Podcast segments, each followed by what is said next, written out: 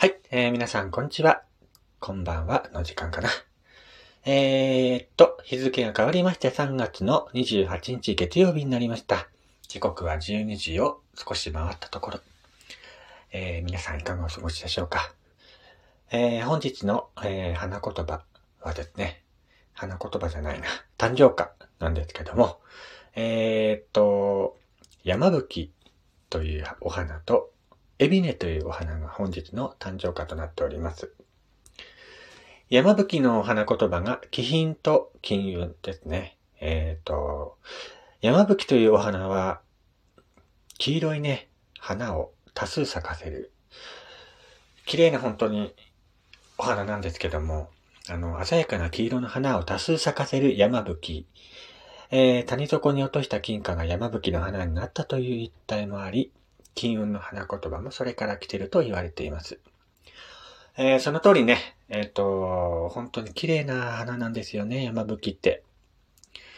山吹の花綺麗、あの、好きな人結構いるんじゃないかなと思うんですよね。僕も結構ね、山吹の花が好きで、あの、見てるとね、本当心落ち着くなっていうか、うんまあ、他にはね、エビネというお花ですね。エビネというお花の花言葉が謙虚っていうことで、えー花言葉の謙虚は華やかな花を咲かせる眼科の中でも控えめで落ち着いた感じのある花を咲かせることから来ているそうです。まあ、この花言葉の由来通りにね、あの、エビネというお花は本当におとなしい感じのね、お花になっています。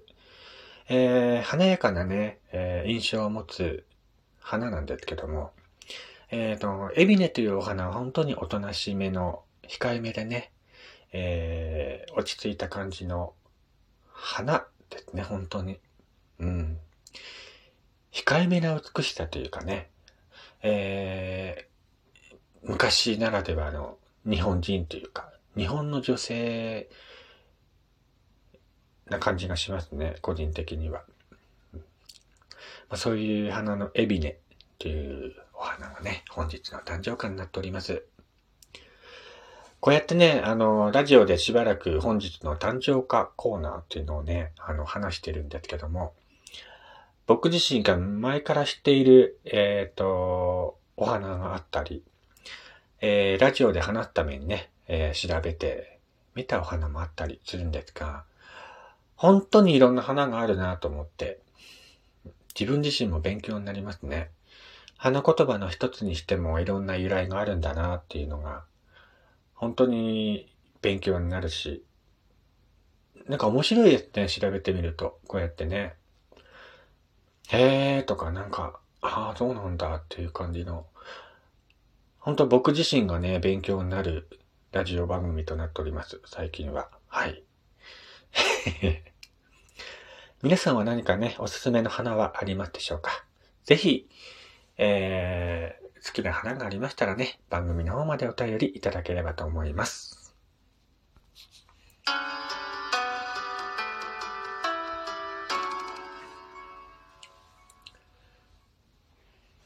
はい、えー、改めまして、こんにちは、こんばんは。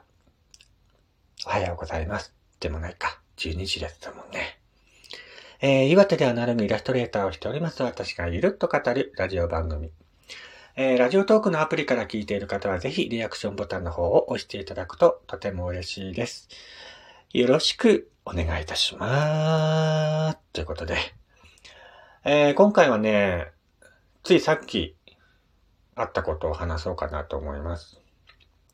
あの、YouTube でね、いろんなミュージックビデオを、あの、流し見するのが結構好きなんですけど、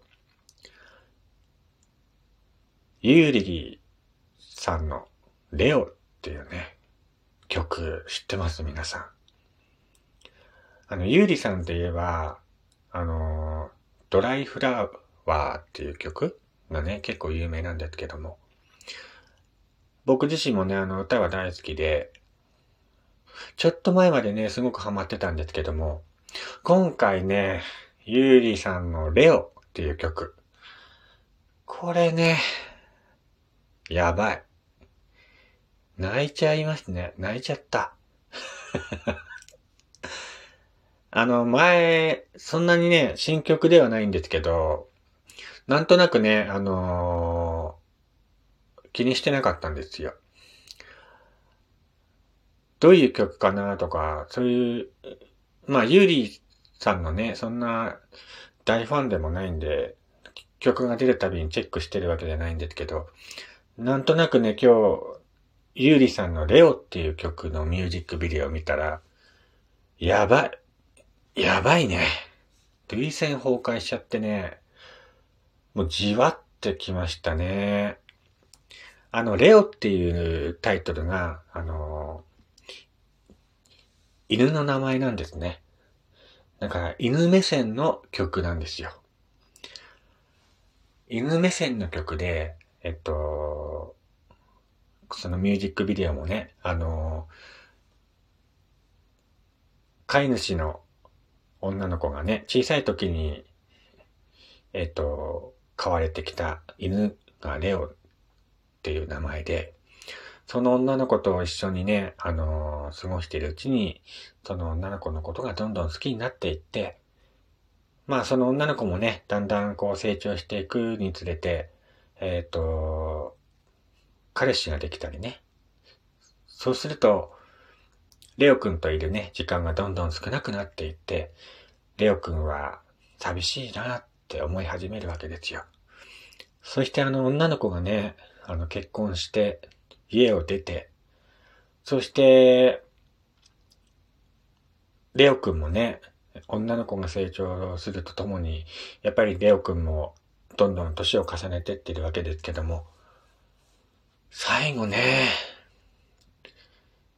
女の子が結婚して家を出てしばらく経ってから、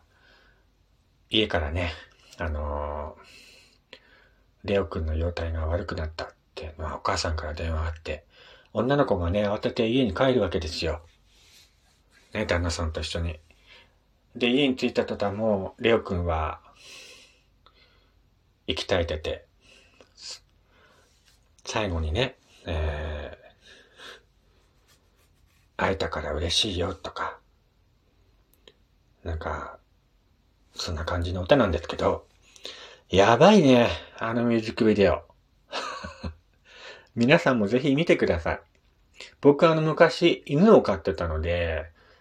余計にね、感動しちゃって、僕もね、あのー、家出て、しばらく経ってから犬が亡くなったんですけど、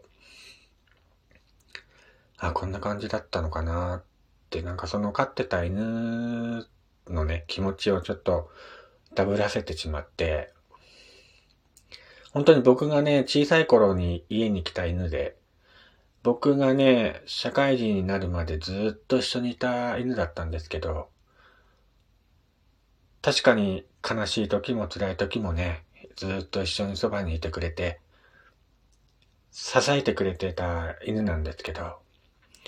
僕がまあ家を出て、しばらくしてね、亡くなってしまったんですけど、だから僕はあの、その犬のね、最後見とれてないんですよ。家を出てて、まあ親からもね、亡くなったっていう連絡も特に来なかったんですけど、なんか後から聞いて、亡くなったよって言われて、だからその犬のね、あのー、最後の姿も見てないので、未だに亡くなったっていう感じがしないんですが、そのね、飼ってた犬とちょっとダブらせてしまって、やばいぐらいな、もう涙腺崩壊でしたね。ミュージックビデオではね、その、犬レオくんが、まあ女の子、その飼い主の女の子がね、どんどんどんどんこう、なんていうのかな。彼氏ができてね。えっ、ー、と、家に帰ってくることが少なくなっていくにつれて寂しいなっていう気持ちがね、どんどんどんどん伝わってくるんですけど、歌詞の中にね、あのー、君がいない部屋、夢を見る。あの日のことまだとかね。えっ、と、最近つけるその香水。鼻を聞く僕にとっては辛いや。とかね。なんかそういうね、歌詞がね、なんか、焼き餅を焼いてるような歌詞で。もう、最後はね、なんか、悲しいね。君が誰かと暮らすことを伝えに帰ってきた夜に撫でてくれたねとか、きっと別れだねとか、最後に会えたから幸せだよとか。ねえ。このユーリックさんの作る歌って、やばいよね。うーん。もう歌詞がね、やばい。と思います。個人的にはね。いやー、皆さんもね、ぜひあの概、ね、YouTube で見てみてください。概要欄にリンク貼っときますので、ゆりさんのレオっていう曲、ミュージックビデオ、まあ、5分ぐらいのミュージックビデオなんですけどもね、本当に一本の素晴らしい映画を見たような、そんな感じになるような、えー、ミュージックビデオです。ということでね、えー、このラジオ番組ではいろんなことを語っていく、言ってます。本日はね、えー、ここまでなんですけども、今月は、えー、毎日ね、頑張って配信してますので、ぜひ番組をフォローしてチェックの方よろしくお願いいたします。それではまた次回お会いしましょう。やすさんでした。